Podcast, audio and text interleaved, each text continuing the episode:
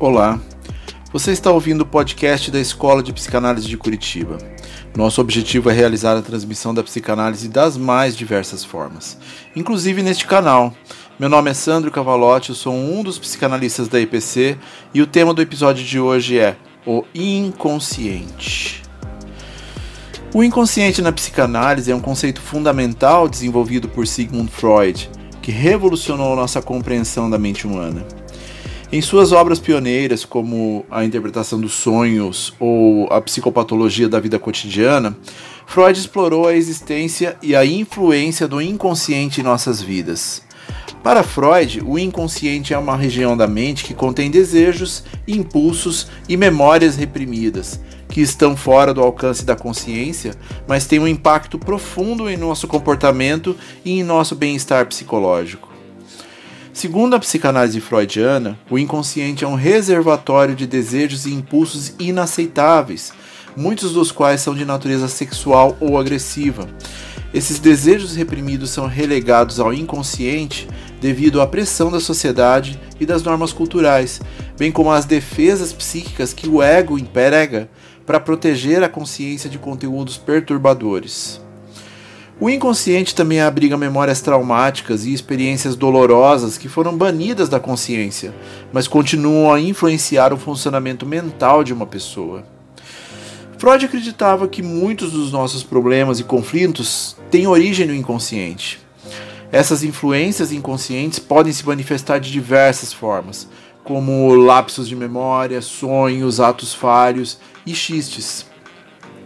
A psicanálise freudiana busca trazer à tona esses conteúdos inconscientes e trabalhar com eles de forma terapêutica, a fim de promover a cura, que na perspectiva freudiana é quando o sintoma já não mais controla o indivíduo, e também a organização do autoconhecimento. Uma das principais contribuições de Freud foi o desenvolvimento da técnica da livre associação, em que o analisante é encorajado a expressar livremente seus pensamentos, sentimentos e associações sem censura. Através desse processo, o analisante pode acessar os conteúdos inconscientes que estão por trás de seus sintomas e de suas dificuldades, e até de suas angústias, permitindo ao psicanalista identificar padrões, conflitos, traumas e desejos reprimidos. Outro conceito central na psicanálise freudiana é o complexo de Édipo, que descreve a dinâmica psicológica presente na fase da infância em que a criança desenvolve sentimentos de amor e desejo em relação ao genitor do sexo oposto, ao mesmo tempo em que experimenta sentimentos de rivalidade e hostilidade em relação ao genitor do mesmo sexo. Freud argumentou que esse complexo, se não resolvido adequadamente, pode ter um impacto significativo na vida do adulto, afetando relacionamentos e comportamentos. Teremos um episódio específico sobre o complexo de Édipo em breve. Além de tudo isso, Freud também introduziu o conceito de mecanismos de defesa, que são estratégias psicológicas que utilizamos para lidar com conteúdos dolorosos ou ameaçadores do inconsciente. Esses mecanismos, como a negação, a repressão e a projeção, por exemplo, atuam como uma forma de proteção, mas também podem criar padrões disfuncionais e dificultar o crescimento pessoal. A psicanálise busca identificar e trabalhar com esses mecanismos de defesa, permitindo ao analisante desenvolver uma maior consciência de si mesmo e das suas motivações inconscientes. Em breve também faremos um episódio especial só falando sobre os mecanismos de defesa.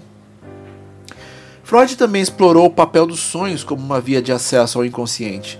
Ele argumentava que os sonhos são uma forma de realização de desejos reprimidos e que sua análise pode revelar informações valiosas sobre o funcionamento psíquico do indivíduo. A interpretação dos sonhos na psicanálise envolve a identificação de símbolos, associações pessoais e conteúdos latentes, desvendando os desejos e conflitos que estão por trás das experiências oníricas. Ao desvendar o significado dos sonhos, a psicanálise proporciona ao analisante uma oportunidade única de compreender e integrar aspectos profundos do seu inconsciente, promovendo o autoconhecimento e a cura emocional. Em suma, a obra de Freud sobre o inconsciente na psicanálise foi revolucionária e continua a ser uma referência fundamental na compreensão da mente humana. Suas teorias e conceitos, como o inconsciente, a livre associação, complexo de Édipo, mecanismo de defesa, expandiram nosso entendimento sobre os processos psicológicos e influenciaram profundamente não apenas a psicanálise, mas também diversos campos da psicologia, da ciência e da cultura contemporânea. A abordagem freudiana enfatiza a importância de explorar o mundo interno e a influência do inconsciente em nossa vida cotidiana.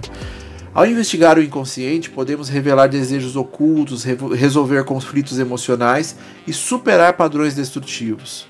A psicanálise freudiana nos convida a mergulhar nas profundezas da mente humana, buscando compreender a complexidade de nossos pensamentos, emoções e comportamentos.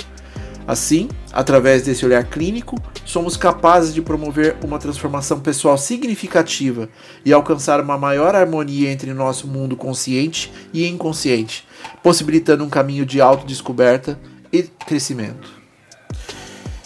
E se o assunto interessa a você, venha conhecer a formação em psicanálise oferecida pela Escola de Psicanálise de Curitiba, a EPC. Aqui temos a ética, o acolhimento e o não julgamento como organização diária de convivência tratando os estudos com seriedade e respeito, seguindo a ortodoxia freudiana, mas também incorporando elementos da contemporaneidade para que seu estudo seja muito mais completo. Acompanhe nossos conteúdos nas redes sociais e em nosso site para saber mais. Sempre temos eventos em andamento e você pode ter uma ideia de como é a jornada com a IPC a partir deles. Vem viver a psicanálise conosco, vem viver a psicanálise com a IPC.